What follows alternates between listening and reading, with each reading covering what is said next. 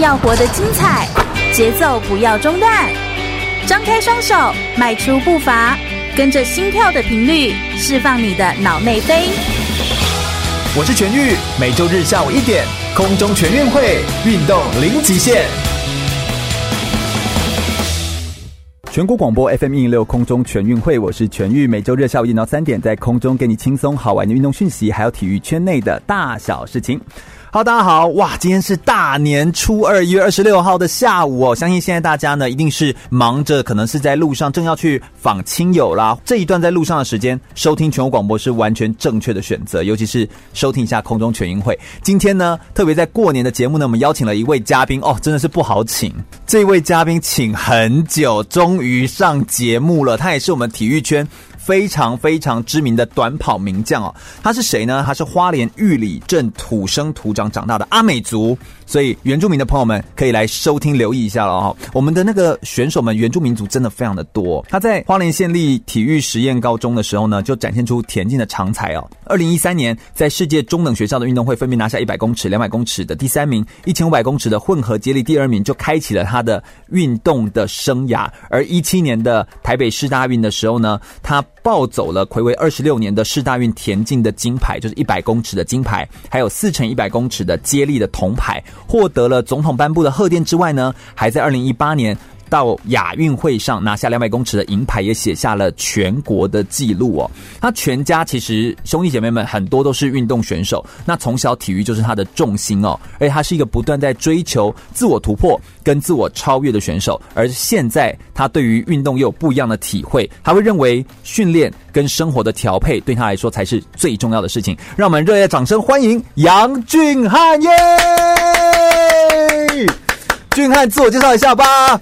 大家好，欸、我是杨俊翰。哎、欸，就是一定要那么帅就对了。你过年自己有什么样的特别的行程安排吗？过年其实一年当中我们可以放比较长的假日，应该就是过年这段期间。哦，也算是因为冬季的训练到了一个时间点可以休息吗？也不算是，因为就是说在过年这个期间，其实是一年当中在我们亚洲人是一个非常重要的日子。是，所以我们。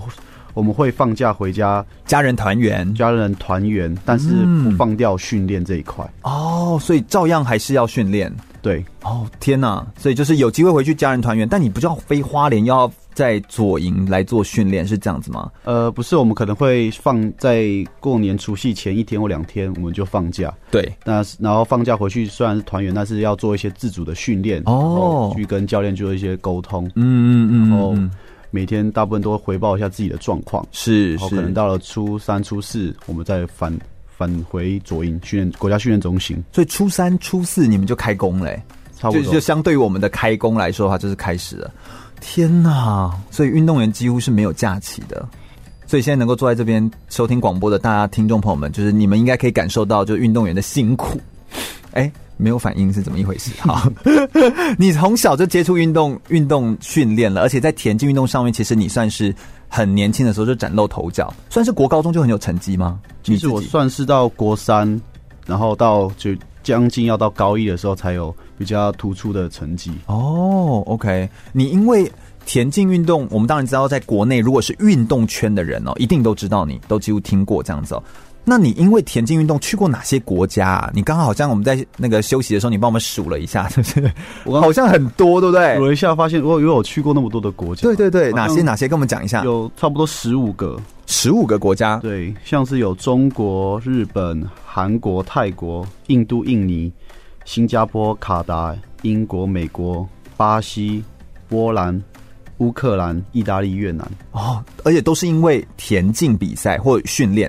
去的对不对？都是因为运动，对，都是都是比赛。嗯，哎，去了真的是蛮多国家，哎，听起来好像就是呃，有欧洲，有亚洲，就是也都有。不过亚洲地方好像蛮多的，对不对？亚洲、东南亚，应该像说，就我们一开始青年的比赛，都会先从亚洲的成绩开始，或是分龄的成绩去去比赛，然后慢慢慢到时候可以接近到国际的水准之后，才会跑到美国或者是英国参加更大、更大层级的赛事。对，哎，你才二十二岁。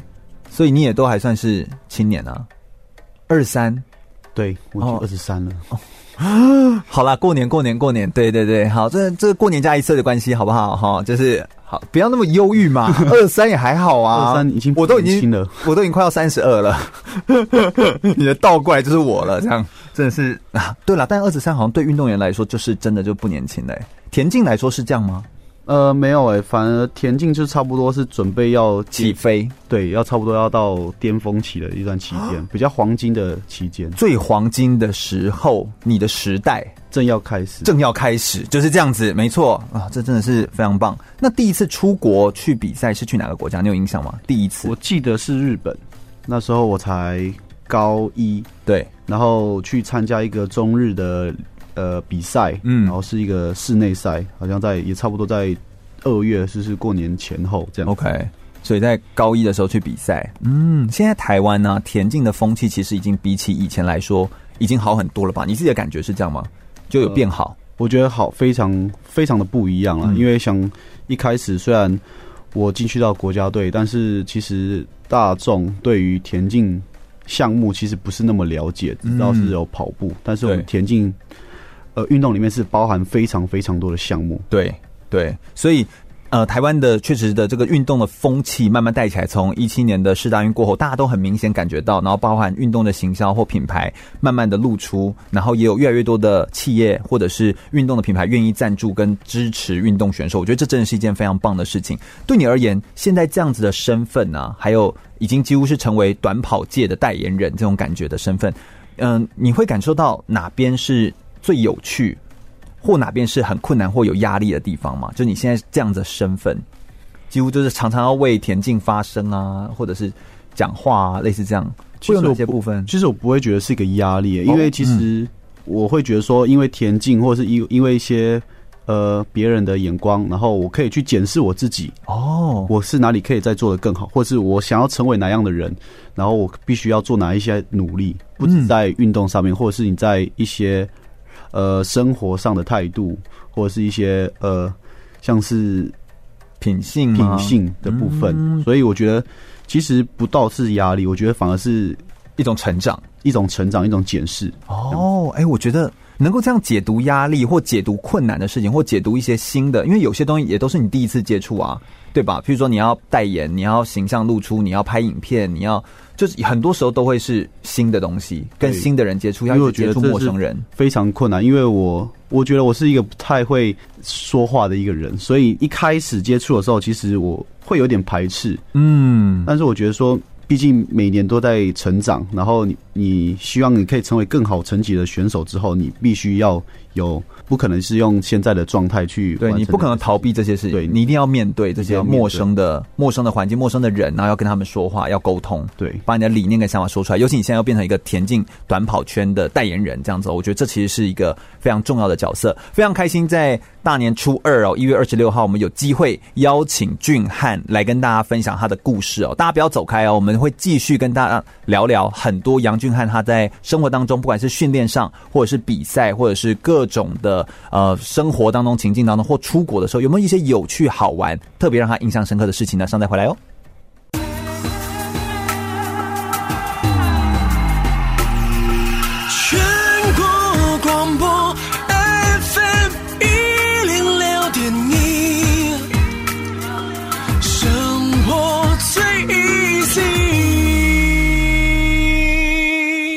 我是奥运柔道选手杜凯文。你现在收听的是全国广播 FM 一零六全运主持的空中全运会。继续回到全国广播 FM 一零六空中全运会的节目现场，我是全玉。我们今天特别邀请到的呢是短跑名将杨俊汉耶。各位空中全运会的听众们，大家好，我是田径选手杨俊翰耶。哎，俊翰，就是刚刚为了这个开场，其实他也是做足了功课。我们应该录了八遍了吧？但就是哎、欸，很很用心哎、欸。过年期间来跟我们打声招呼好了，有没有什么过年吉祥话可以跟大家听众朋友们说一下呢？希望大家鼠年行大运，好运旺旺来。希望在新的一年，各位能在自己的领域上当数一数二的佼佼者。耶，哎，真的哎、欸，很会呢。哦，刚准备哎、欸，准备还是有差哦，就是我们刚还有查过，我们一直蕊，还翻字典，翻字典，就是查说哎，数一数二的佼佼者，真的哎，很合适，很合适。很合时宜啊。说到田径运动啊，真的是我们都希望是争金夺银数一数二这样子。那什么原因让你那么喜欢田径运动啊？你是一开始就接触田径吗？其实我在国小的时候接触很多的运动，对，排球、棒球、路跑、竞走、田径。嗯，那可能就是我可能在其他领域上其实没有什么很大的成长，哎，所以我在田径上面变得在孤独的追求速度，我觉得这是很有成就感的一件事情。哦，所以你反而变成热爱追求速度这件事。对，哦，哎，我觉得这真的是。很酷哎，难怪你那么喜欢看《孤独力》的这本书。他因为现在在我旁边，这边有一本书叫做《孤独力》，哎，这是他很热爱的书。等一下我们也会来讲一下他书中的内容，我们就直接考他，就翻头哎，第一百八十三页，就 里面讲什么这样的啊？这谁会啊？反正我们会请他分享一下书里面的内容。哦，我觉得这期也是很有趣的。在跑步哦，当然你说你很享受这个速度感，还有享受你在在。冲刺那个感觉，但在跑步的过程当中，应该是很难思考的。不过，你都怎么样让自己可以快速的进入到一个比赛的状态？就是你怎么让自己可以进入，或者是你在比赛前都想些什么？其实，在一些在比赛过程中，其实你真的不太能思考任何事情。对啊，所以你要你能做，就是你在一般练习的时候，或者是你在赛前的时候，其实你脑中的呃想法就要先建构起来，比较像意向训练嘛，像意向训练模拟。到了什么样的阶段的时候，你就必须要做到什么事情哦。那每一趟每一趟跑的时候，反复的反复的去训练。到你比赛的时候，其实你不不需要思考，你就知道很专心的做你在正在做的事情就可以了。哦，哎、欸，对。那你的意向训练的时候是整个操场吗？就你的想象是整个操场，比如说坐满人，然后那种画面有很多人在呐喊。还是你是要模拟现场就，就哎冷清清没有人？呃，其实我觉得会，我自己是会呃，意向说很多不同的情境哦，我可能会有一个很多很多观众的情境，甚至说你连天气你都可以考虑进去哦，所以会说是蓝天白云。呃，通常我都会往坏的方面先想啊，这样子到下雨天类似这样吗？比赛的时候我就觉得，哎、欸，今天天气好，真的是不错，这样。哎、欸，你这个说法很有道理耶。对，但是。雨天你们是不是也要比赛？就如果下雨，下雨的话也是要也也是要比赛嘛，对不对？所以哦，你先设想最坏的情境，所以如果连最坏的情境我都可以熬得过，那遇到什么状况我都可以对啊迎刃而解。而且那现在遇到的就是哇，那个更好的情况，我一定可以跑得更好，可以更好的把握。哦，那你脑中如果想的是那个下雨的情境，或想的是一个比较困难的情境，在思考的时候，你仍然是想象自己在高速冲刺，然后。雨就你会想的很立体，五五个感官，比如说雨水打到皮肤，然后会有那种想的那么细吗？哦、应该是会说、哦、很冰冷，然后有那个空气这样。我可能会先从环境先想一遍，说什么环境会有什么感受，会有什么压力，会什么刺激，还是天气的影响、风速的影响。但是到最后面，我觉得。我通常会变成是只有一个跑道，对，因为我们比赛是八个跑道嘛，所以到最后后面会只想要一个跑道，对，其他都是黑的。你就是在这个跑道从零有一条是亮的，对，零到一百这个过程，每十公尺你要做什么？加速，每二十公尺你要做什么，哦，甚至说你到很熟练的时候，你可以把对手的。的情况考虑进去，就是对手这个时候没没有超过过来，或他快要靠近我，或他会在哪里这样。但是你这时候你有想到他会怎么样，但是你还是要很很专注，说你知道当下你在做什么动作。好帅！到了比赛的时候，你才不会因为有突然有什么状况而受到影响。哎、欸，我觉得你这个描述很很具体，哎，然后就可以完全就是就是很像拍电影这样子，然后就是一个那个聚聚焦的那个 spotlight 就在你的身上这样冲冲冲，然后就是一个箭头型。而且我觉得可以训练到专注，因为通常我们想的，我我在想的时候，其实都会比较偏向于慢动作居多。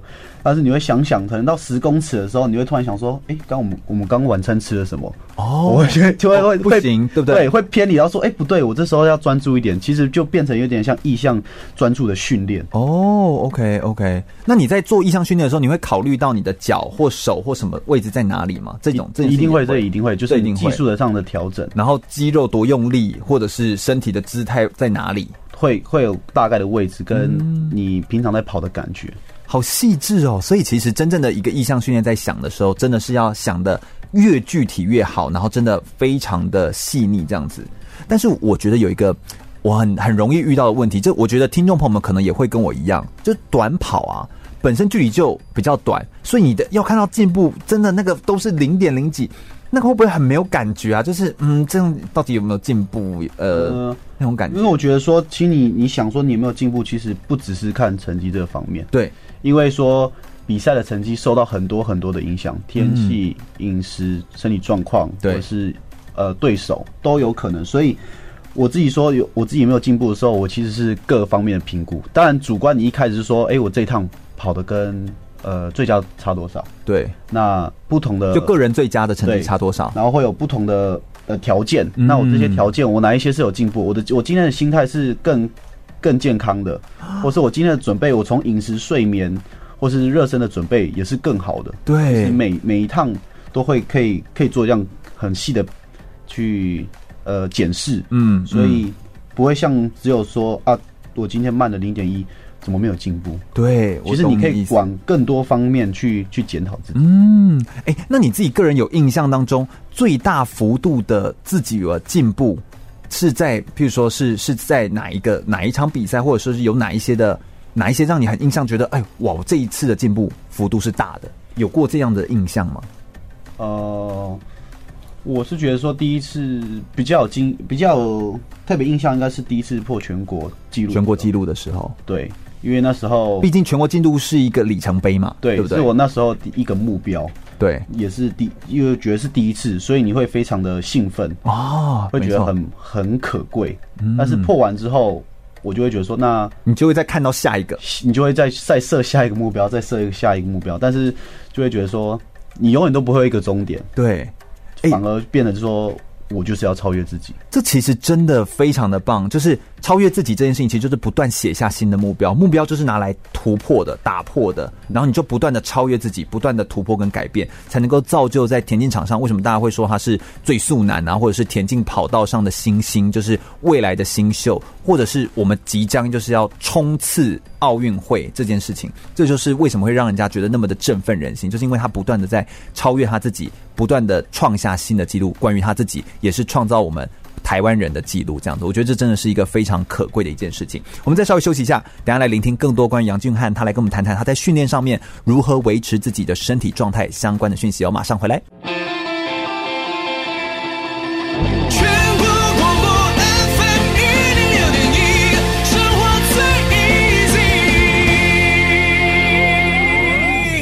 我是二零一八雅加达亚运会男子轻艇龙舟金牌选手吴承博。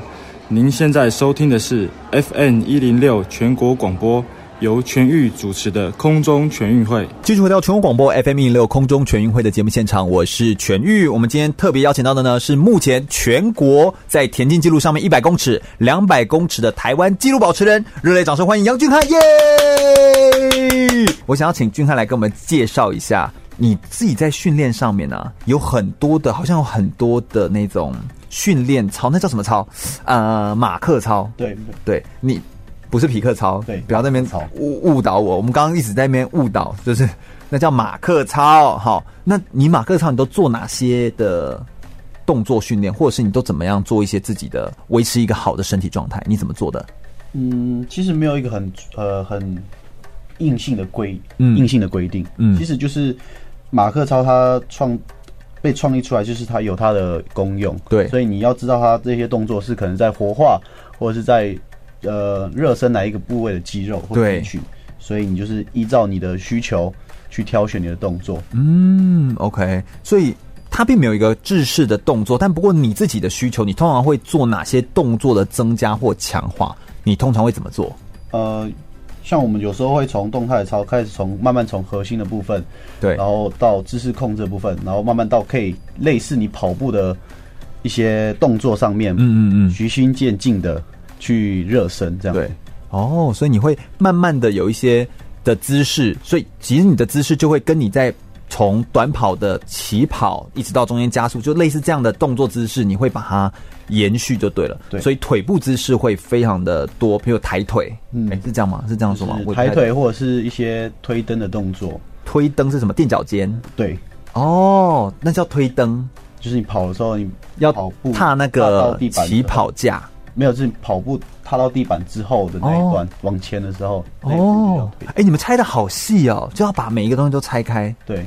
所以你们你们一百公尺只有十秒，所以你们要分零点一秒、零点一秒，这样很像定格，像一个一个去解析你的动作、嗯、那种感觉。我们在脑中想说是这样子，但是你可能在跑的过程，就是可能你会以十公尺、二十公尺、三十公尺哦去规划。OK OK，哎、欸，好有趣哦！所以其实这些的操或这些科学化的训练方法，目的就是要帮助你们去更细致的拆解你的每一个动作，然后把你的步伐来做调整。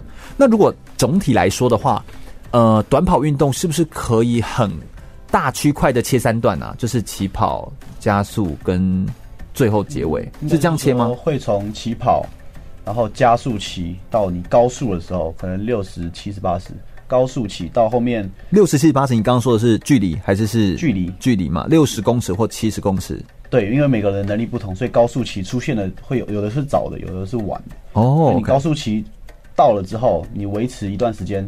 在更高级的选手都还是会会有降速的问题哦，就是说会到一百公尺前就会降速。对哦，因为没办法维持那么久。对，人就是连最厉害的纪录保持也没办法，哦、那就是比谁的降速的程度比较少。哦，因为人的身体极限的关系嘛。对，天哪，原来是这样子。那最后你们就是看可以撑多久，然后就是到压线这样子。没有错，到结束。哦，原来是这样。所以有时候看到你说，哎、欸，怎么那个地道选手怎么后面还可以加速呢？其实是他还没到加速期，呃，没有，是是其他选手已经开始在减速，然后他减速的能力比较，哎、欸，维持能力比较差，所以他速度递减的比较快，然后你就会觉得那个、哦、好像另外一个人加速，这是一个相对的，对，对哦，就像我们搭火车的时候，我们看到别的车厢在动，你会觉得自己好像在后退，那种感觉，相对的。哦，原来是这样子，所以把它拆解的很细。哎，目前这些训练方法有一些就是很走向很科学化嘛？你觉得有没有哪些科学化的训练对你的帮助有一些明显的、很明显的增加或很明显的增进呢？嗯、呃，因为慢慢的，其实从我一开始进入到国家训练之后，嗯，跟最最近一两年去国外训练回来之后，其实很多学长或者是前辈们把一些系统化的训练。或者是一些专项的训练带回到国内，然后刚好我那时候比较幸运，比较早进去国家训练中心，嗯，然后又年纪又比较小。你都几？你几岁的时候进去国训中心？我应该十七、十十七、十六岁，十六岁就六十七岁的时候进去的，嗯，所以刚好衔接到，刚好衔接到那那那一段那一批，等于是刚带回来的最新的一些、嗯、一些训练方法。对，哦，所以那个时候你就开始操作了。对，因为操作到现在，你如果二十三岁的话，操作到现在也也有个六年了，五年六年了。嗯，但是训练就是循序渐进嘛，所以你一开始不可能就是一定可以达到他们一样的那种效果，你一定是从基础的开始学，然后到慢慢进阶，甚至到现在已经呃程度更好的时候，你就是要变得比较专项化，去解决你个人的问题，嗯，个人的缺点。对，所以专项化解决你个人问题，那你觉得你自己现在的缺点是什么？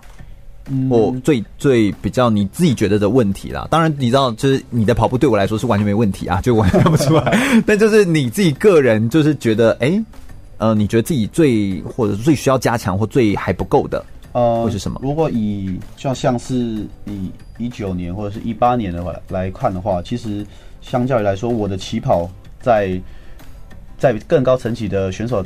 当中还是比较偏弱的，就起跑的部分，起跑到三十公尺这段的加速期，所以、嗯、但那个时候很关键，对不对？因为那是刚开始，这个一落差就会落差比较大，对，变成后面要追。而且在一百公尺来说，其实距离更短，所以。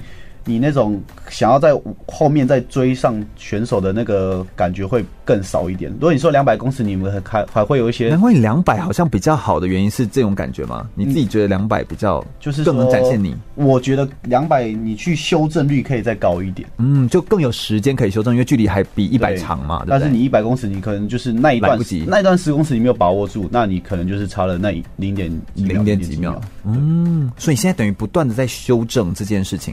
哦天哪，这修的好细哦！所以哦，大家在不要再以为任何运动员是什么粗枝大叶，然后就是可以这样简简单单就说啊，跑步不就是这样子，脚脚在踏在地板上跑步哦？你这样想真的是想的实在太浅了，好吗？我们就是请俊翰来跟大家讲讲，就是在跑步上面要怎么拆解这样。所以一场赛事准备上面真的有很多细节，诶，这个还都只是在田径上面的准备细节。但你可能还要准备之前，比如说你的一些营养补充啊，或者是一些赛前的场地勘察这些东西，是不是你都要注意啊？你可不可以跟我们讲一下，你在一场比赛前，你会还会有哪些东西是你特别会注意、留意来做准备的？嗯，像我们可能去，假如参加一个什么呃亚运、奥运，那我们就会先从国家开始嘛，从大范围慢慢的缩缩小。嗯嗯，可能是整什么国家，它的饮食习惯是什么，气候是什么，或者是说我啦，我是有时候会说，那大概什么国家的选手会去？对，我为什么要知道是哪个国家选手去？就是说你有办吗？是这样吗？没有，你说你能掌握的资讯更多，哦，你就不会觉得你不确定因素就会变少。对对，所以你就会觉得比较有比较比较有自信。这样子，我就是也好像那个棒球选手要做情搜哦，就是他要先搜集一些资料。因为像像是技击或者是球类的话，他们的就是还有更多是情搜或者是战术的部分。对对，所以他们这个我们个人项目就会比较少。嗯，OK，那所以你你有这些的资料的准备，那营养呢？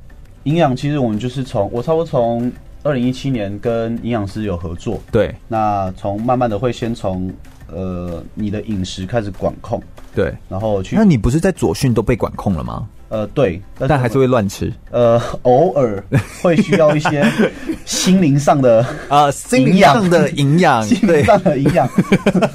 这么说应该大家都听得懂。对对对对对对，所以就是。吃一些让自己看起来明明会就是身体会很罪恶，但是心灵会很满足的一些食物。你就吃了一次之后，你可以维持三个月，哇，这是很好很高的投资报酬率。因为从一些可能从我们会拍照，会互相。哎，你们是三餐都要拍照给营养师看？对。哦天哪！或者你狠一点的话，你有时候零食要拍给他看。虽然我们没在吃零食啊，但是我相信还是其实你是零食就没有拍给他看。呃，没有吃零食这种问题。你是以为广播就是那个 营养师没有听到这样子之类的？营养师会听哈、哦，请注意。那所以这些东西都要注意。那你饮食上面，譬如说你以你自己的身体状况来说，现在是过就比如说太瘦吗？怎么大家看到你都说你瘦了？嗯，类似这样。其实每年大家都会说我瘦，但是我的体重怎么那么怎么那么？讨人厌呢？我们过年节目，我们录过年节目，然后结果 每年强调都说我瘦了。运动是很重要的哦。哎，有运动真的就有差，就能够瘦下来，对不对？那那你都补哪些？譬如说你要补很大量蛋白质吗？我不知道田径运动短跑距离的人是要补什么？就是碳水化合物吗？呃，像是短跑跟长跑，或是球类，或是竞技，其实营养的比例比例上会不同。嗯，像是我们可能。短跑选手、爆发力选手，可能你的蛋白质摄取就要比较多一点，因为你的肌肉损伤，然后需要多一点的恢复。但是其其他的一些呃碳水化合物啊，或者是一些基本少量的油脂或者什么，其实都还是要平常就是要摄取够。嗯嗯嗯嗯嗯，所以就要维持基本量，然后有一个营养师帮你监控。所以营养师会怎么跟你对话？比如说你拍一个过去，他说：“嗯，这个肉吃一半就好。”这样是这样吗？还马上秒回。那你就要照这样吃。其实我就会拍，然后还是其实你拍的时候你已经吃完了，那 呃不会，我 没有帮助啊。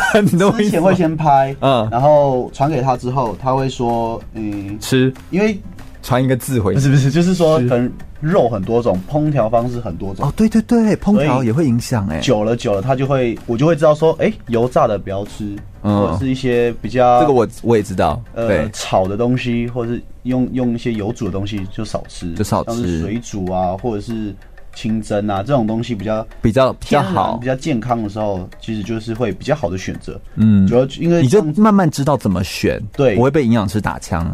对，后面就是 成功率会比较高一点。对。成功过他那一关，要不然营养师这一关就一直过不去，这样子一直卡在那里这样子。天呐，我觉得好有趣哦！所以听到呃一个运动选手他在训练上面其实有非常多的小细节，而其实成就一个运动选手就是从很多的细节的堆叠才能够造就一个运动选手好的一个表现哦。我们再稍微休息一下，听首歌曲，马上再回来聆听更多关于杨俊翰的故事哦。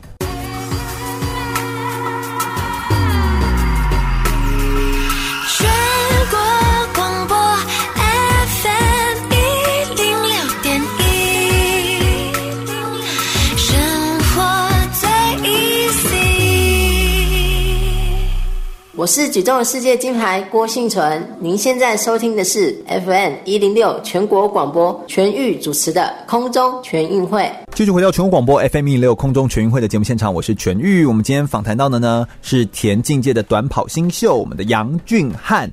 那俊翰呢，我们先要来聊一下，就是在运动场上啊，你自己已经是很多人仰慕的标杆选手了。那你自己有没有很钦佩的一些运动员呢？有吗？有啊，像是国内的话，其实像我自己的学长陈杰学长，嗯嗯嗯，呃，周天成，对，其实就是我非常非常欣赏的呃前呃学长们前辈。你刚刚是不是要说前辈学长 学长？哎、欸，但是我陈杰我可以理解他田径，然后跨栏的跨栏王子嘛，对不对？那为什么是周天成？因为其实。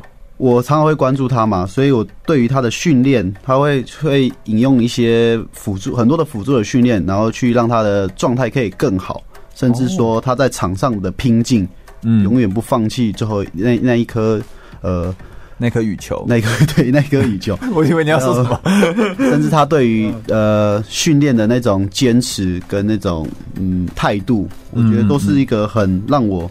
觉得说，我还有一段落差，需要再赶上他们的那种、嗯。周天成他其实，在羽球上面，他确实就是一直我们都说一哥嘛。那他一直能够撑到这个位置上面，我觉得也跟他的，好像他的，他的他自己也有蛮深刻的信仰价值观，然后他自己也对对人处事，好像也都是还蛮有礼貌的。你有跟他相处，就打过招呼或见过面吗？有有有有。然后呃，像是在亚运的时候，我们那时候有苏丹公友，然后，我们两个。在他打决赛，嗯，然后我是跑决赛那一天，我们还一起住哦，真的、哦，对啊。那你这样聊起天来，觉得他跟电视上，哎、欸，就是有什么样的不同吗？或者说是他一样如你心中所佩服的那个感觉？因为有时候我们看到的东西是。被影像呈现出来的感觉嘛，嗯、但你真实跟他相处的，我觉得非常一致啊。像是我觉得在荧幕或是在活动看到他就非常亲民，然后到那时候我第一呃第一次跟他见面见面相哎、欸，那也不算第一次，反正就是那个时候比较只有我们比较深深入的可以聊天的时候，对，然后其实就是一个很好很好的学长，嗯，对啊，会聊天，然后甚至到我们隔天，然后他还跟我开玩笑说。哎，你怎么为什么我拿银牌？那你怎么还会跟我一样拿，就是拿银牌这样？嗯、是不是我影响到你开我开我玩笑？哦，怎么可能？对对对。哎，但我觉得这真的就是那个表里如一，然后言行一致这件事情，其实对一个选手来说，他的形象其实也是一件非常重要的这样子哦。嗯、那这国内选手，你有佩服国内外有国外的选手，你很佩服的吗？国外的话，其实像是我们短跑，其实我非常。佩服那个苏中国的苏炳添选手，嗯，因为其实，呃，他在中国其实也是一哥的形象，对，他就是中国的一个短跑一哥。对，然后我觉得啦，他其实就是在那么大的年纪，然后还可以，他几岁？他呢？他现在应该快要三十、三十几、三十五？没有，没有那么大，差不多二九三十，差不多。嗯，二九三十，对，那就是我这个年纪。对，他就是在这个时候哭。再再次创造巅峰啊！然后那种、哦，那我还在干嘛？我们还在录音。好了，没的，这也算是我录音的巅峰，因为我访到了杨俊翰，这样可以吗？太感谢你了。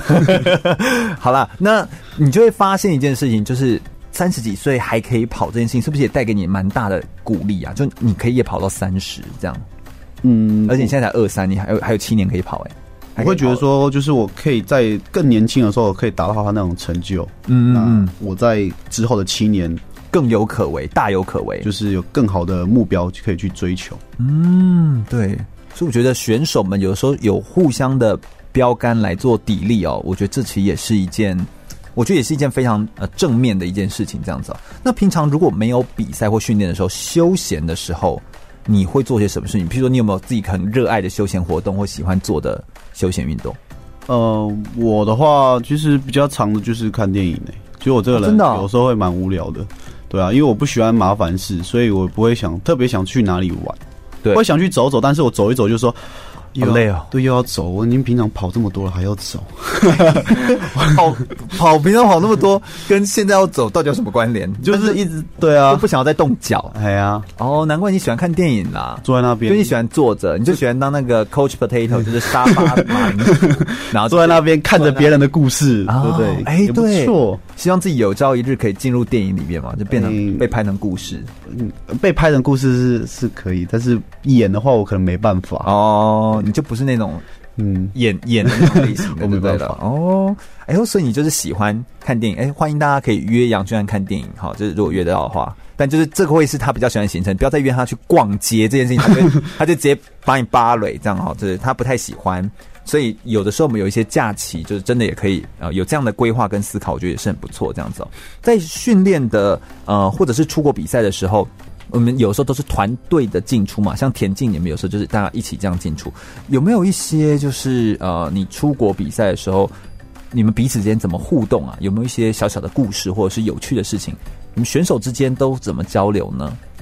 嗯，像是去年在四大运的呃四大运期间，我们去了意大利，然后是拿坡里的四大运，对，然后之后又去英国参加钻石联赛，对，那时候其实到到英国的时候，其实我们我我发现那是非常难得的经验，就是我们是。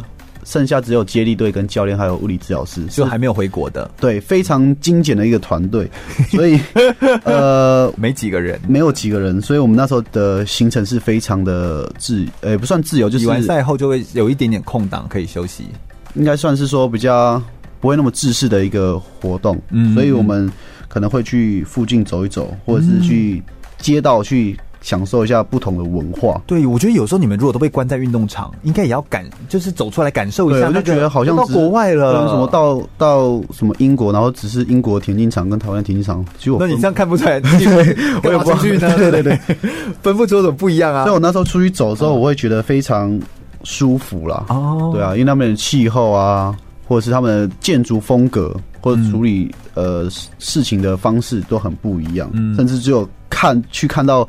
只有在看到看看到只有电影里面才会有的场景，嗯，对啊，是看到什么伦敦眼吗？还是看到一些，反正就是看到一些当地的地景地貌，嗯、就会或甚至就看到一些外国人在那边走来走去，讲着、嗯、也是英文这样的时候，对光那个氛围其实就会让你很有感觉，那就是文化的差异嘛，嗯、对不对？那你自己会很渴望吗？就很渴望有有机会可以是放松亲情的在国外这样走走，或者是出去旅游，而不是比赛这样子哈？会会非常。想要有这样的机会，但是可能就是要等真的有会议后吗？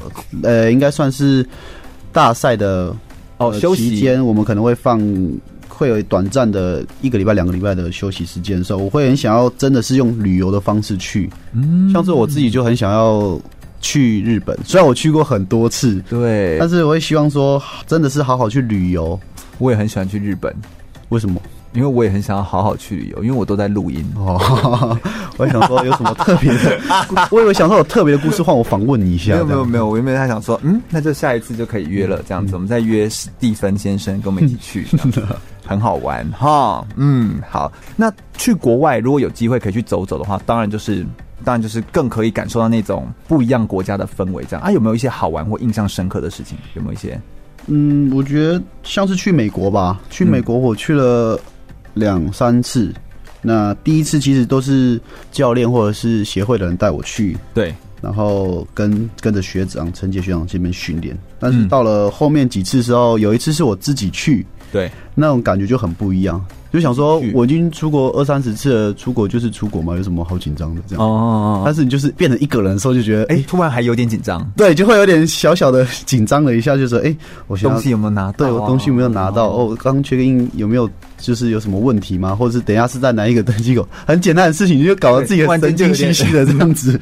对，一个人的时候其实就是有点这种感觉，但跟团的时候，你就有一种就是滑自己的手机，然后就像跟他哦，你你们哦走，然后对对对对对，对不对？就是有一种不用分神在这件事情。对，但是开始飞离开台湾的时候，就开始有点兴奋兴奋，然后到日本转机，这些都还还算熟。嗯嗯，然后从日本飞到美国这段期间，就开始有点慌张，说：“哎，我等下。”就是要入境美国，然后在转机的时候就觉得很兴奋。嗯，第一次也不是第一次，就是第一次一个一个人这样用。然后你就是看得懂的话，你就会走嘛。那看不懂的时候，你就是直接去问。对，那我觉得这是很重要，就是你只要敢问，嗯嗯，应该就是会一定会到达你想要到的地方。这样，嗯，就说路长在嘴巴上嘛，我们都会说，就是 你只要敢问，其实就可以。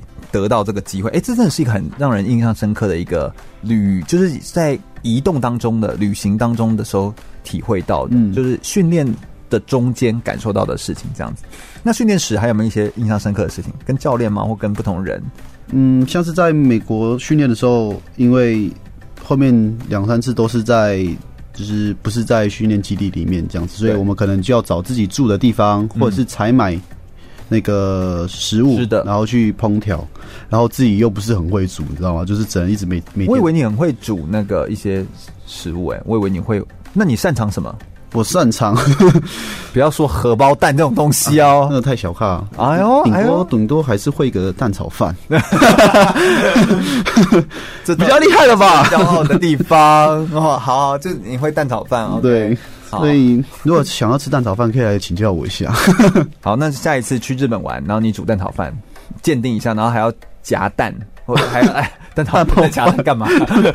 还要有番茄，换换一些料理这样。所以我就在美国的时候就当那个懒人，懒人懒对 呃懒惰的人哦，我想说懒惰的人。我说老师，哎，今天就是麻烦麻烦你喽，这样。啊，我就会我们麻烦教练，我们会去买给你煮喽。然后我们会去指教练吗？没有，不是指使，我们是一个合作。我现在就知道配合，现在叫黑他 配合的方式。我们会一起去买，然后回来的时候讨论怎么煮，然后我就会去洗或是切，然后煮的时候就是老师比较会煮。这样。你现在的意思是说你可以洗菜切菜意思吗？这没问题哦。OK，可以哦，可以哦。听起来很不错，这样子。人到国外去，所有东西要自己来的时候，你才会更感受到，哎，那中间怎么互动，彼此之间怎么交流，这样子。我觉得这更是能够体会到真正的在国外旅行，或真的是一个人自助这件事情。我觉得才是慢慢能够体会出来。透过广播，然后我们可以听到俊翰的声音，然后听他聊聊他生活中的故事，然后分享一些生活中的心情。我觉得可以更立体的认识杨俊翰这个人。其实俊翰他也是一个算是个。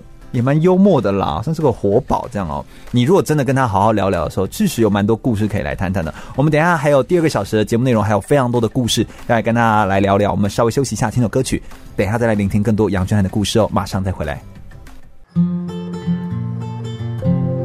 生活要 easy，世界更美丽，工作没压力。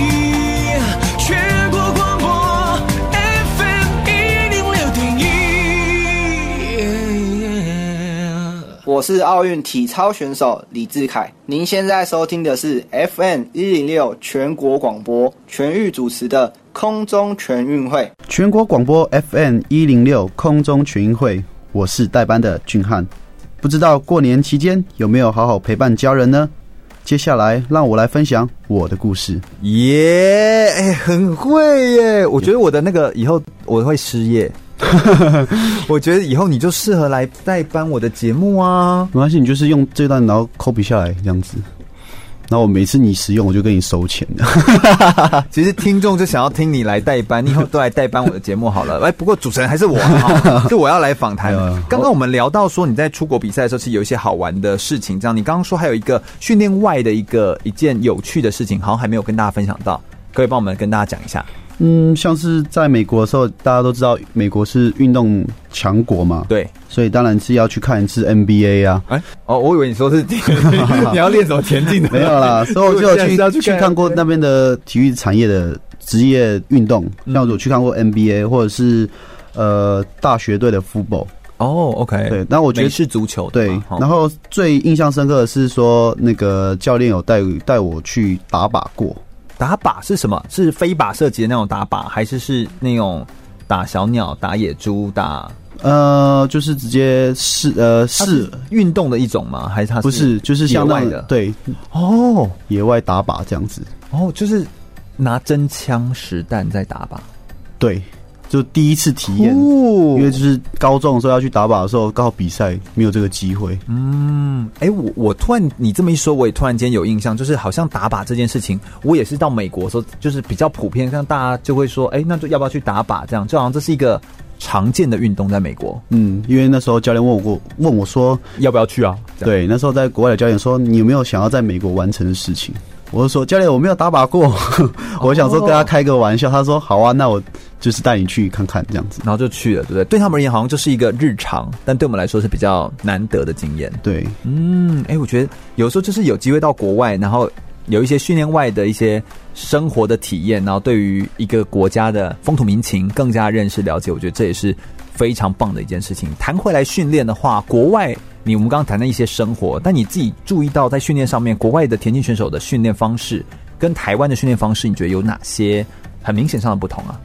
嗯，我觉得他们，我第一第一次去的时候，其实是非常印象深刻，是他们很系统化的呃去分工，嗯，就是他们会有体能体能教练，对，然后田径场的技术教练，嗯，甚至说你补强也会有补强的，像是治疗师或者是运动防护员，然后每个人都会有每个人的工作，专业分工，专业分工之外，但是他们还是需要呃沟通。嗯嗯嗯，要不然说我今天做的重量训练太多了，然后你明天你你又在做类似的或是跑的东西，你做不到，这样子是会有点本末倒置。嗯，而且变成变成选手承担这些。哎、欸，不过他们怎么沟通？我的意思是说，他们是呃有一个训练日志，还是说他们会把你们东西全部哎公开在什么电脑系统，然后这样彼此看得到？你有注意到他们都怎么做吗？应该是他们其实都不同人呢、欸。对，应该他们他们会呃三方会坐下来，然后先从赛事。对，先开会，先从赛事怎么去规划第一场比赛，然后或是你要调的高峰是什么时候，嗯、然后再去往回推你的训练的周期。对，不同的周期你就有不同的训练方法，哦、然后占的比例也不同。对，甚至说，呃，我等开季了，然后第一场比赛、第二场比赛，觉得说，诶，哪一个能力比较弱？对，那他们就会做临时的变动，说，那我们重量训练上或者是核心部分上，那可能要做一些特别的加强。哦，那在田径场上的话，我们是不是也要哪一些地方要减量？这样子，所以他们其实是非常密切的在针对你的训练，然后来做非常多的沟通。因为我们有时候会听人家说，你如果把它拆解那么细，那那其实就会不好沟通，沟通不良。但其实不是，拆解系是更专业，但其实他们彼此之间的沟通要很频繁。对，就是你把它拆解之后，沟通就非常非常的重要。嗯，确实。那你有注意到说在？训练方式上面有哪些不同的地方？譬如说欧亚非，或者是不同的教练或不同的人的，因为有不同的选手嘛，嗯、不同肤色的选手都在训练。你觉得这样带起来有什么不一样的地方吗？呃，像是在美国，呃，欧美国家。因为他们的人种，我觉得人种问题比较高大，对，所以他们有一些基本的能力或是爆发力、速度，其实就是不太一样，确实比较不会，确实有时候会比较好。所以一开始的时候，呃，可能有遇到的教练是觉得说亚洲人来，然后他也用一样的方式训练，但是一开始呃磨合期就会比较长，因为能力的不同，你衔接上就会要花更长的时间。但是有的有的教练是有。带过亚洲选手的经验，嗯、他们知道说要怎么样循序渐进的调整调整，嗯，然后更符合亚洲人，然后慢慢的有基本能力之后，然后可以用相同的课表，然后去来训练这位选手这样子。嗯，那你目前觉得有哪些他们的训练方式，就你到现在其实觉得都非常的受用，就是很可以，就是现在接着继续来操作练习的？嗯，其实很多诶、欸。那我觉得比较重要的概念是，他们希望说。你今天的身体状况是一个非常，我我们比较常讲是新鲜，就是你的状态状态比较好的时候去做训练。所以他今天可能热身完会先问一下你的身体的状况，或者是在教练旁边就会用他的专业的视角 去来观察你今天的动作怎么就是就做不好，做不好不协调，或者是做不好不就不要一直逼着你继续做，对，就是有点累累的。那他可能可以变成今天的训练。的单元就可以换成是比较休闲型的，然后是补强型的，不一定是要每天都要冲刺。我觉得你这个词真的，他用的很好，就是新鲜，就是维持那种 fresh，英文就是 fresh 嘛，就是维持让人家觉得就是他就是你就是想要来尝试，然后而且是。充满能量跟养分，想要来吸收东西的那种感觉，我觉得对他希望说你今天可以一百趴的能力，百分百的投入，对百分百的投入。嗯，那你今天就是觉得说，我就只有八十趴，我今天怎么做就是八十趴。他这样说，他会去换个角度说，用不同的训练，然后让你达到相同的效果。哦，哎、欸，我觉得这真的是很厉害，还有蛮有创意的感觉。就是教练他本身自己要蛮有一些创建，然后做一些变化或者是一些排列组合。那你有没有看过一些很特别的训练方式？比如说，你觉得我、哦、这个训练我真的无法，或者说那个训练也太特殊，怎么会这样子做？有有一些很特别的吗？有别的国家在操作的，或别人在操作的？呃，训练的百百种，但是我觉得比较让我压抑的是，他们其实我们在亚洲或者台台湾会觉得说，哎，打球或者是去玩其他运动是一个比较。高风险或者是比较不好的方式。哦，但他们可能是用那个期间，然后去训练你 他休息的期间，对，去训练你的不同的协调性，然后也可以维持你的体能，甚至说你可能可以在那种状态下可以学习到新的感受，就是新的感觉，嗯，因为你没有尝试过，是对你一个新的刺激，这样子，对，甚至对于一些身体的一些不同的肌群的刺激，其实可能也会有帮助。对，当然我们看到的可能是风险。嗯、那但是对他们而言，他们看到的是机会，就是一个一个更好的训练方式。对，所以这好像是有点观念上的不同。因为他们可能会觉得说，呃，有时候太太专项的时候，对，会把你这个人就是越来越的不会那么的协调，嗯，这样子。嗯但适时的去呃去尝试不同的运动，你就不管是身体或者是心理，都会会觉得是一个新鲜对刺激这样。是是是，所以我觉得保持新鲜的状态，然后让你可以愿意去尝试，愿意去踹踹看一些好玩有趣的事情，让自己的不单是生活新鲜、训练新鲜，也会让你学到的东西其实是更加的、更加的好，也更加充分，这样子哦，更可以全心百分百的投入。那我们等一下再稍微休息一下，来聆听一下俊翰，他其实，在这么看听起来非常光鲜亮丽而且很顺遂的过程当中，他其实也有遇到辛苦跟挫折的时刻。他遇到辛苦跟挫折的时刻的时候，他是如何克服、如何面对困难跟挑战，跟如何激励他自己呢？休息一下，马上再回来哟。全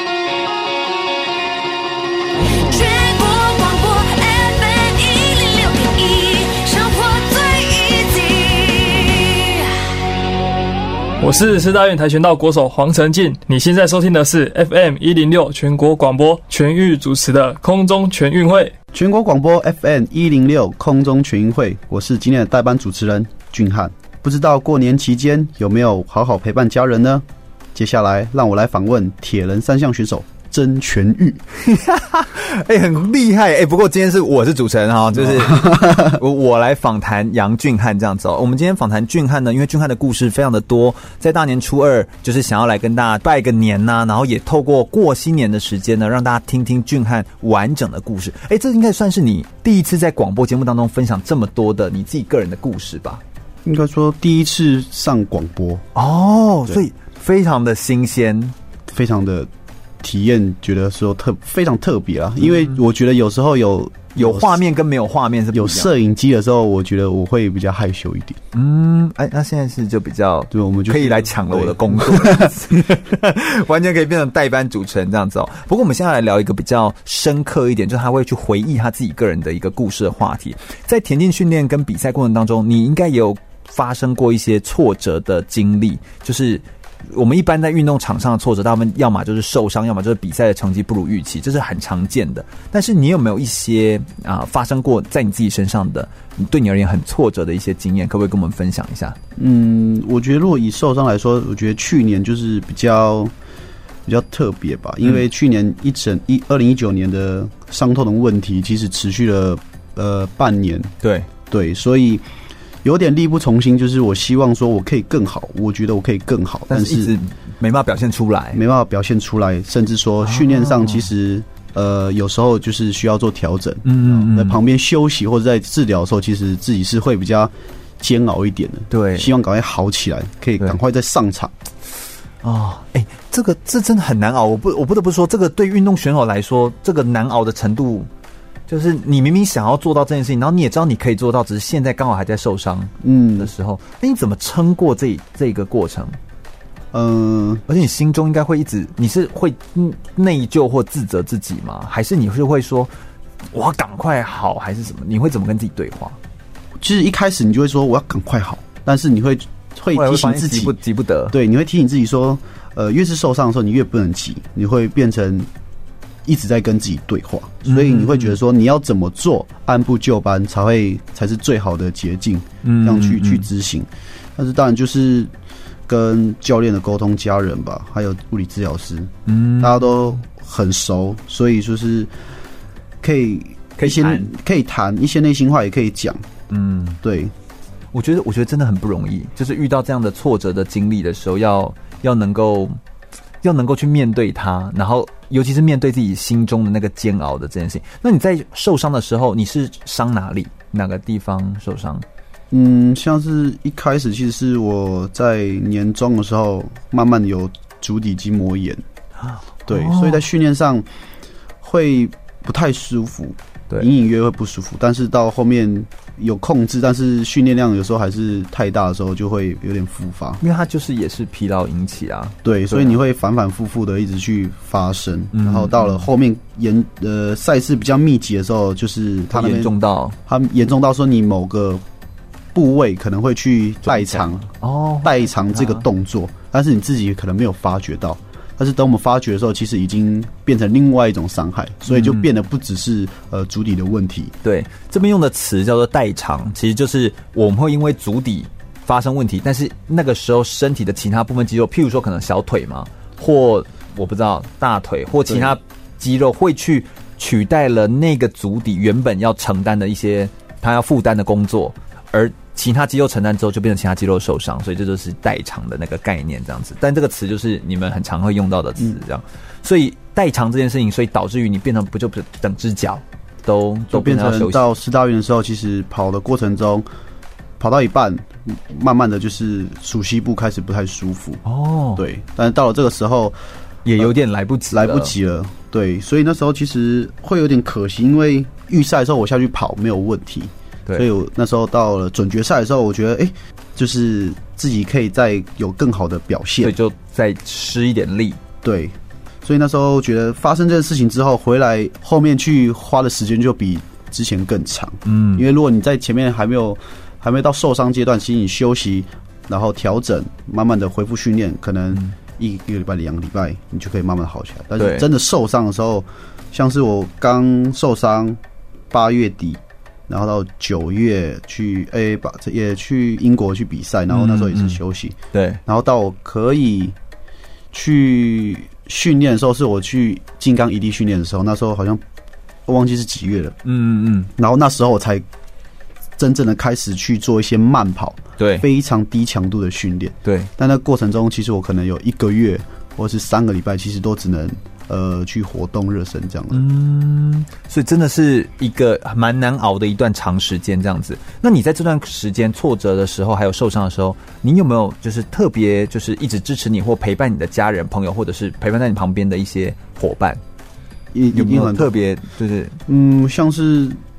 在队上的话，呃，我接触到两位治疗师，那时候有那个呃小呃小千跟李老师两个人，其实就是都会轮流的帮忙我，嗯、所以那时候我的心里会觉得说，幸好我不是在最运气不是最差的时候，我至少还有人可以帮助我。嗯，对，我懂。有时候会觉得很烦很燥，他就觉得人家都没有嫌你烦了，对对，干嘛自己嫌我自己烦了？我应该是说我要。更去感谢他们，更更努力的去完成他们给交给我的每一个呃附件的工作功课，嗯，这样子。哎、欸，其实这样的想法就很很正向了，而且你也不是硬是要正向去想它，而是你是你是抱持的一个感谢，就是有一点是你觉得他们已经为我付出这么多了，我不要亏待了他们的付出那种感觉，这样子。嗯、对啊，而且你的其他的生活也有一些。就是也有其他人可以协助你啊，经纪人协助你啦，或者是身边的人可以协助你啊，对不对？对，像是家人啊，就是、嗯、呃妈妈嘛、姐姐啊、姑姑或者是哥哥他们，嗯、就是有时候偶尔会会聊天，我就觉得说，嗯、其实我身边不是只有我一个人在孤军奋战，就是对，呃，像妈妈他们回家久久回家一次，都会问我最近怎么样，嗯，或者说啊你伤到底呃有没有好一点了，嗯，然后。看到他们就是担忧的表情，就觉得说：“哎、欸，我不能就是让家人也觉得说我自己也很可怜，就是我要坚强起来这样子。”嗯，对所以你看，我们用过年期间，然后如果我们可以回到家里的时候，有长时间陪伴家人，跟家人聊聊天，然后让家人可以了解你的近况，你会不会有一种感觉，俊翰？你会不会觉得有的时候我们一直在外面拼，然后一直在努力的时候，有时候回到家会觉得好像跟家人没办法。沟通我在做的事情，因为他们毕竟没有一直参与你的每天的生活。对，就是有时候会有点代沟这样子。嗯，就是我觉得这是在我一九年体验最深，就是像是我的生活跟训练这件事，其实我是非常的分开的。对，因为我觉得自己要很认真、很专注，所以我自己一直能够做好嘛。对，嗯、才可以做好。我一直把自己封闭在训练这件事情。对，所以会会很。很难去感受到周遭的事情，或别人对你的付出，或或别人对你的关心，对一些人事物或怎么那种感觉。然后慢慢到，呃，一九年受伤的时候，你必须放慢你生活的步调。因为你你需要一些时间休息，你就不能像以前那么的急促，说哦，每件事情训练排很挤怎么样？对对，你就会慢慢的试着你要跑得更快，嗯，但是你要试着把自己的心境变慢。变慢，嗯，我觉得这是这是一种体会，对不对？对。这是一种我觉得很特别的感觉，就是你一直想要快，但是你就是那时候你就是必须要要学着怎么变慢。对对对，所以就是在在急速的这种的生活跟步调当中，但你的心是要慢下来，嗯，这样子，那就是因为你的心把自己的速度跟心慢下来，你的感官跟感受能力就会打开，所以你就更能够感受到家人对你的关心，或者是嗯其他人对你的付出的用心，这样子，对，而不会把这件事情变成一种很大的冲突。因为我们很多时候就会觉得父母亲不懂我，就是因为他没有，你又没有来经历我的生活，你凭什么？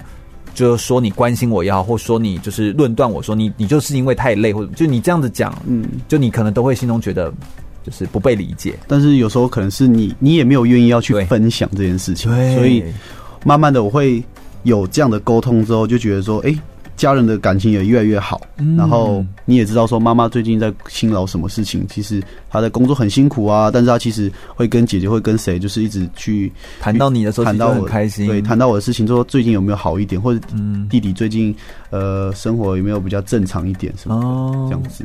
对，所以我觉得有时候家人之间呢，有机会聚在一起，之所以会呃有缘生在一起变成一家人，我觉得这其实都都是跟嗯，就是这其实都是一定有原因的啦。我会觉得比较是这样思考。那有家人支持你，家人是永远的避风港，他是唯一就是在这世界上，当全世界都离弃你的时候，他是一定会支持你的人，其实就是你的家人这样。所以如果能够有这些家人陪伴着你，其实心中真的是要非常的感谢跟感恩。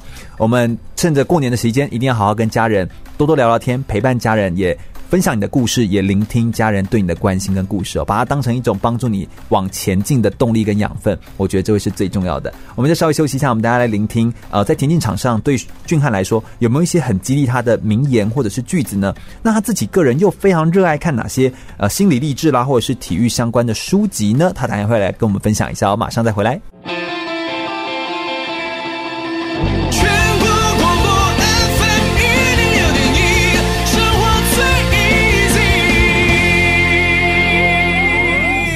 终于把麦克风给抢回来了。我是主持人曾全玉，我们继续回到空中全运会。我们刚刚一直被杨俊翰抢走的麦克风，他一直要当我的主持人这样子哈。我们邀请到的现在是全国的一百公尺跟两百公尺的台湾纪录保持人杨俊翰，来跟我们分享他自己在田径赛道上面的一些个人的生命的故事哦。田径场上，俊翰你自己个人有没有你非常激励你自己个人的一些名言或句子，就是在你挫折的时候可以激励你的？其实，呃，不同的阶段你会有不同的经历，所以你、我会常常就会觉得说，哎、这句话在这段经历的时候，我非常感同身受。哦，这个时候会特别激励到你的，对，但下一个阶段，你这一句话就觉得说，哎、就没有那么大的感受，你可能就会换了另外另外一句话，这样也有可能你就突破到下个阶段了嘛？对对对对，嗯但是始终如一，我觉得最最一直陪伴我最久，就是就是说，呃，一切的安排都是最好的安排。嗯你今天可以拿到这样的好的成绩，那你是会觉得是一个好的安排。你今天拿到一个不好的成绩，相对来说，我也觉得是一个某种层面也是另外一种层层面上的安排。对所以我觉得这句话一直从从我很小的时候就一直陪伴着我。嗯，所以所有的安排都是最好安排。我记得好像，我记得好像幸存也是很喜欢这句话，郭幸存，就他自己个人也是觉得这句话是他自己个人的名言，就喜欢的这句话。确实啊，所有的安排都是最好的安排，所以关键都不是发生什么事，关键不是你有没有成绩，或关键也不是说你有没有呃赢得比赛，而关键是你如何回应这件事情。所以你遇到任何事情的状况都没有问题，但你知道怎么去回答这个问题，知道怎么去面对这个挫折跟处境，就可以要么就是得到，要么就是学到东西。所以嗯这是很肯定的一件事情。这样子，那还有哪些？就譬如说你自己过去，譬如说你自己在那个亚运会上两百公尺上面的时候，就差那个千分之一秒的时候，很不甘心的时候，你好像有说过。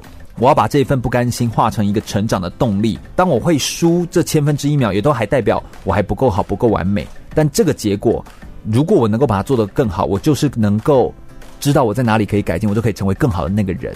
就你那段时间，你有分享了一段像这样子的话，诶，你可不可以说一下当时你为什么会说出这样的话，还有你当时这样的心情？这是不是也是当下的你？就像你刚刚所说的，当下你感受到的是，对，因为人家都说，就是比赛也会有运气成分的问题。对，但是自己是选手，你真的下去比的时候，你会觉得说，运气这种东西虽然是一个成分，但是你不能当做一个借口。嗯，对，我就觉得说，你今天呃能力够好的话，你就不会输那人家零点零一，你可能就是赢人家一秒，人赢人家零点好几秒，你不会，你不会把这个怪在运气。对，因为你就是实力没有这么的好。嗯，对，如果我实力好，我准备好，其实遇到什么问题，我就是可以解决。哎、你觉得你自己这样算对自己是高标准吗？还是其实你觉得这时是我的基本，就是我的高标是你的基本这样？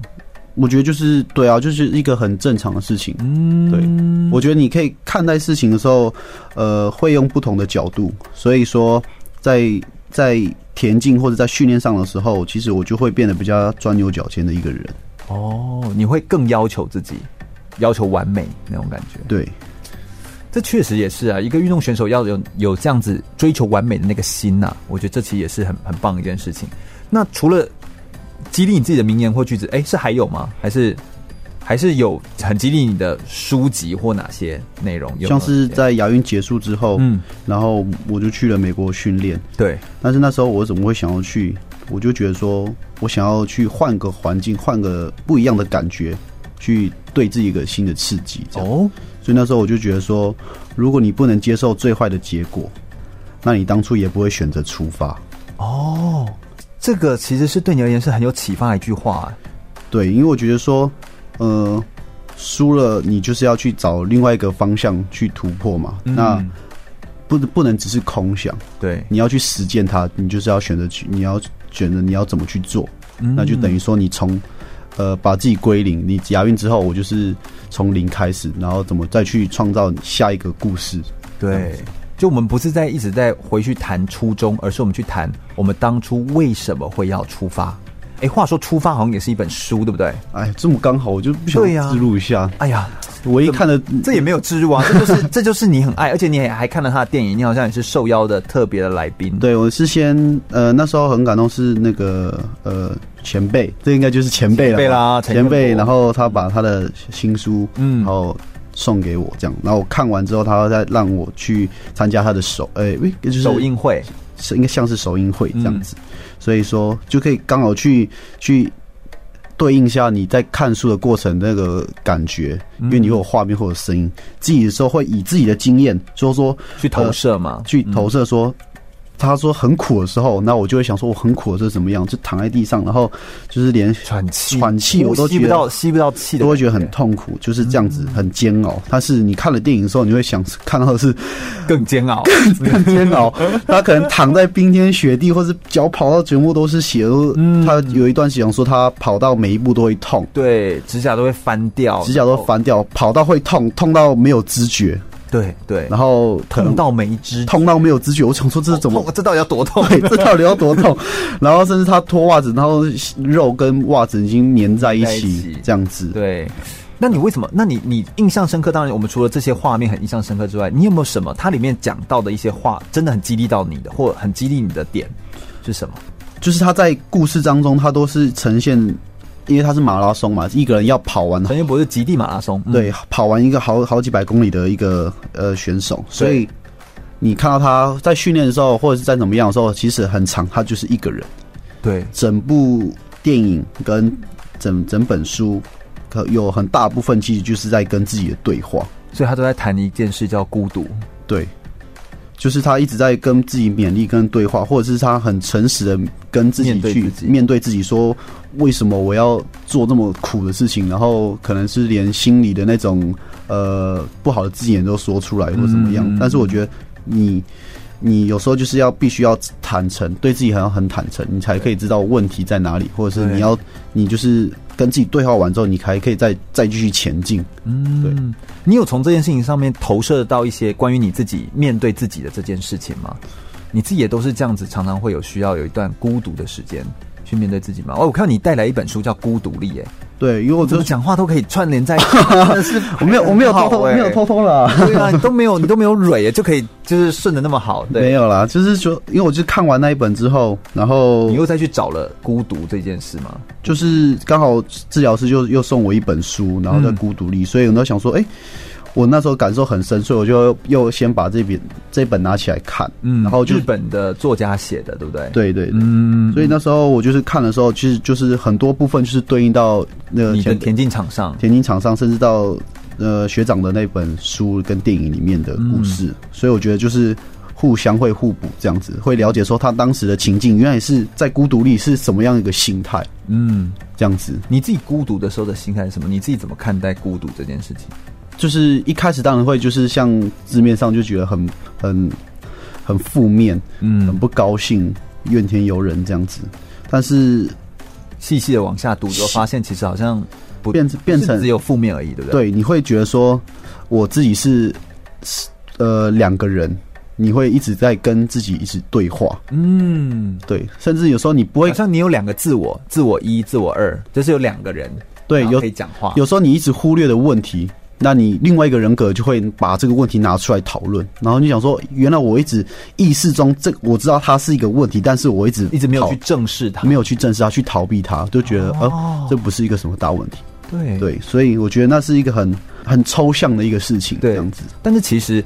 呃，这就是一个很真实面对自己的过程，所以我觉得运动选手其实很长，他们在他们的情境特殊，他们在一个很高张力的情境底下，你们就很容易被激发出这种你一定要真实面对你自己的这种过程。所以我觉得运动员，这是为什么我们会觉得运动员有时候很真诚，有时候他很很敢做自己的原因，是因为他其实是面对过孤独。看过孤独，再回头过来超越孤独的那个人，就比较像这样的感觉哈。我觉得这是运动选手身上可以特别给我们看到的事情。这样讲起来好像有点沉重，但我们可以谈一些 更开心的事情。但哎、像是你们自己个人也做了很多，除了呃运动场上的事情之外，你也做了很多公益的事情，对不对？有一些公益的活动，对，然后或者是。去帮忙一些，就是当然我们说那个都可能会被呃大众关注到的一些事情。但是你做过一些公益的代言或活动，你个人有没有一些特别印象深刻、很很有印象的事情？是你个人觉得，因为你有了运动员的身份，而能够做更多帮助到社会的事情的那种感动的事情，有吗？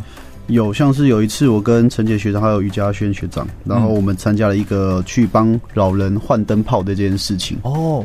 帮老人家家里的那个旧灯泡，对，我们去换他们的灯泡。哦，那我会觉得说，哎、欸，不错。我觉得去了那个地方，很就很像在我小时候生成长的环境，对，都是老人家，对。然后去的时候，才跟我想象中的会还是有落差。说原来他老人家已经高龄好几岁了，然后一个人。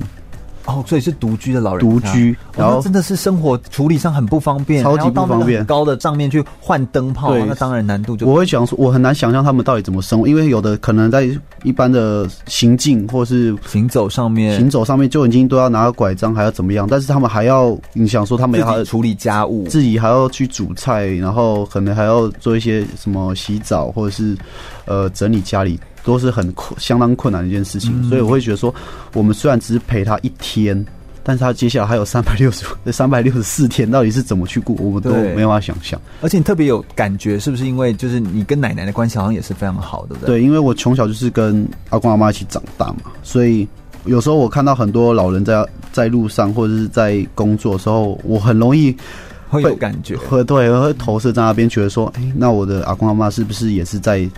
也是在这样的生活，嗯，然后去会对老人家会有很很大的同情心，这样子，嗯、我觉得我要去，可不可以用我有限的能力去帮助他们？对，我觉得是的，而且我觉得就是因为你自己真的感同身受，所以你更会愿意去做这些事情。虽然你也做，当然俊翰也做非常多的公益啊，捐血活动啦，各式各样的活动，就是都有去做公益的展现。但当然你自己个人提出来是最有感觉的事情。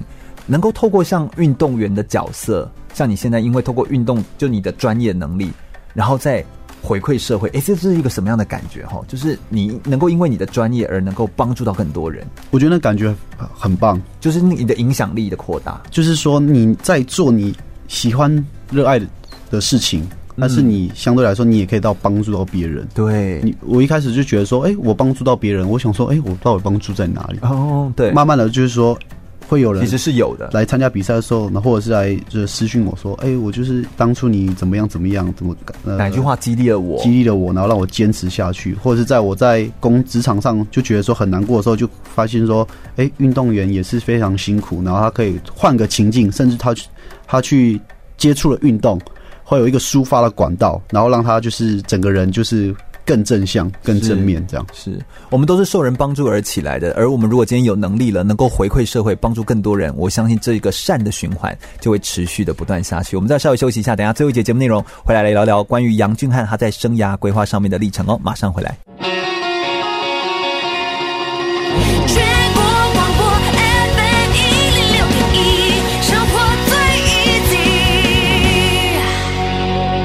我是举重金牌教练林敬能。您现在收听的是 FM 一零六全国广播全域主持的空中全运会。继续回到全国广播 FM 一零六空中全运会的节目现场，我是全玉。最后一节的节目内容呢，的新年的大年初二特别的节目，我们特别邀请到的是目前台湾一百公尺跟两百公尺的全国短跑的纪录保持人杨俊翰来我们节目现场，欢迎俊翰，耶！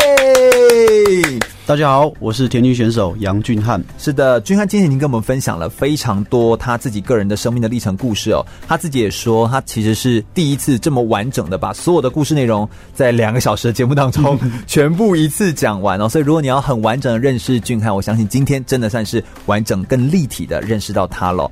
那我们最后一节，我们要来谈谈啊，你自己个人有没有特别想要感谢的人？就你整个回顾你的训练的过去，你看你从一七年突然间哎，整个窜红起来的时候，过去的努力其实就累积出累累的果实。然后一七、一八、一九年，其实就一直帮助你有很多的呃代言呐、啊，很多的节目啊，一直到二零二零年的现在，你有没有特别想要感谢的人事物？这样子有没有什么特别想感谢的？我觉得真的太多太多了，对，不管是教练、队友、亲、嗯、朋好友、家人，嗯，然后物理治疗师或是学校的老师。以前教过我的教练们，嗯，我觉得都非常非常多，真的是讲不完。对，但是在过程中，慢慢的发现，说我遗忘了一个人。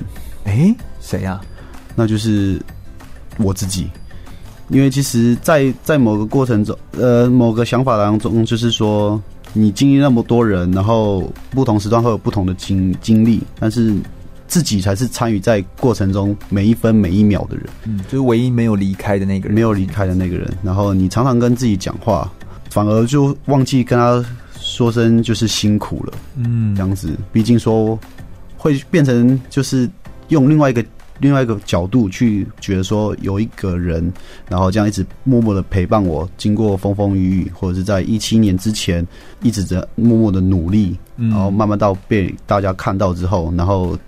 可以有更好的呃发展之后，对，然后我们要再怎么朝更艰难的目标继续走下去。对，哎，对耶，你这么一说，才突然想到，真的，我们很多时候都会一直在追求一些什么，然后就忘记其实那个最辛苦的自己，其实就是不离不弃的那一位，就是也是唯一留到最后的这一位。最终都是要面对自己，所以所有的问题最终最终都是你自己可不可以跟自己和解，能不能够跟自己理解你自己的过去，跟理解你自己接下来要往哪里走。我觉得这真的是一个很重要的感谢，能够在广播当中跟大家分享这样的感谢，我觉得真的是非常的棒，也是对我们大家来说，新的一年你可以对自己呃谢谢一下你自己，谢谢过去的努力造就了现在的你自己。我觉得这真的是一个非常棒的过程。那我们来谈一下生涯规划好了，你怎么看待自己身为田径选手的未来，就你未来还有什么事情想要挑战，或者你在运动上、生活上有什么下个阶段想要做的事情吗？嗯，我觉得以我还是选手阶段来说，其实当然就是以更高的成绩。更好的自己，更快的秒数，嗯，去挑战我的挑战，去我设为我的目标。没错。那另外一个部分就是你的生涯，呃，退役之后的规划，嗯，其实有非常多的选择。我觉得不要把自己太局限于说一定要朝哪一个方向。哦，对，我觉得很多很多很很好的工作或者是方向都可以都可以去尝试去尝试。当老师也很好，当教练也非常好。那我也去在当选手的过程中，然后用一些公益的活动或者是一些呃一些事事情，然后去可以去参与说类似体育相关的工作。周边其实还有很多事情可以做，对，非常非常多，像是嗯呃运动经济。或者是一些品牌行销，嗯、对公关，或者是你来当运动节目主持人，我本来想要直接取代我，我本来想要讲，但是在你面前我不太好意思。哎呀，我我现在想到你这个心中想说，我等一下是节目一结束，我就之后就把你这个取位置取代。没有没有，你刚没有看到老板刚刚在外面看吗？他也喵说这个人不错，对对对对。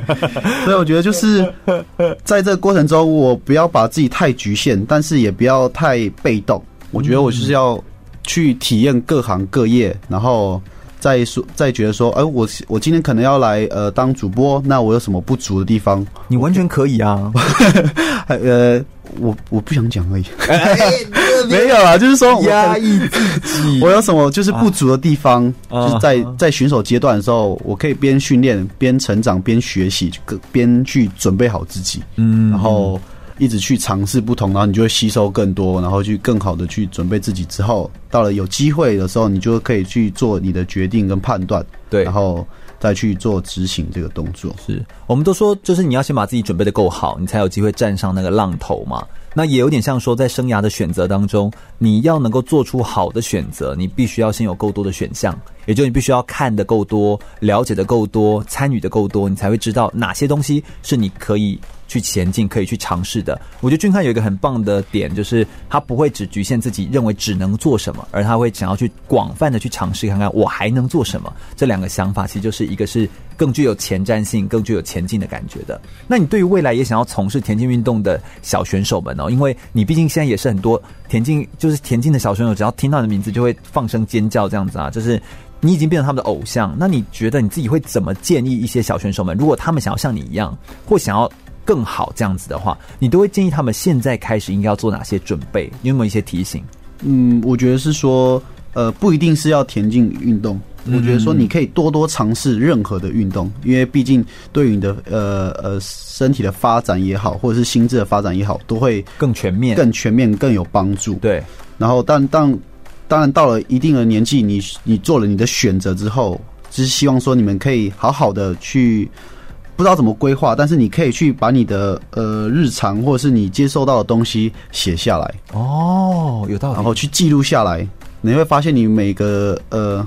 每个层级、每个年纪的时候，每次回顾，每次回顾的时候，你会发现每个你在一个年纪记录的东西是不一样的。嗯，慢慢的，你就会知道说你什么东西你喜欢，什么东西你不喜欢。对，这是一种自我的认识。对，就是自我认识之后，你说你需要什么，你不需要什么，然后去去修正你，然后去去朝哪一个方向去学习。哦，这样子你就会更更能确定自己的目标。是是是，哎，真的哎，这是一个自我检视一个很好的方法。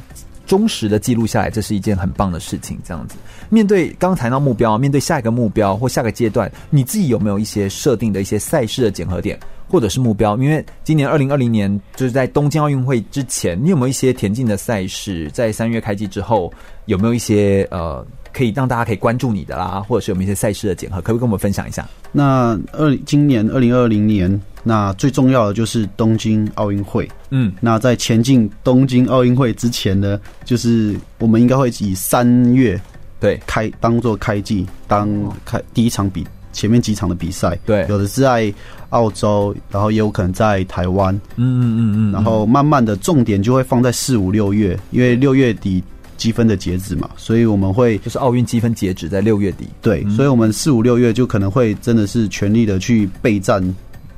前进奥运的这个部分，嗯、那有的大部分有的会在台湾，那比较多的就可能会在放在日本，对，或者是中国周围亚洲的赛事，因为明年奥运在在亚洲，对，去适应环境，适应整个的感觉，对不对？对对对，氛围，嗯，所以说主要就会放在四五六月这部分，对，这样子。哦，OK，所以真的是说起来也是很忙碌，所以我们真的能够敲到这个档期，然后让俊汉来跟大家分享，真的是非常开心。再一次谢谢俊汉这一次莅临空中全运会，讲完你那么多完整的故事，不 会不会，真的是非常感谢。空中全运会是一档专门在介绍运动员生命故事的一场体育类的文教体育的节目。我们透过空中跟大家介绍运动选手他自己的生命的成长的历程，或是我们邀请专业的运动员来分享他们的故事之外，也分享他们的训练方法。也希望可以透过他们的故事，让更多听众可以喜欢运动，也更进一步爱上体育的选手。如果大家对空中全运会的节目内容有兴趣的话，欢迎可以上脸书来搜寻“空中全运会”，注意“全”是一个草这个安全的“全”哦。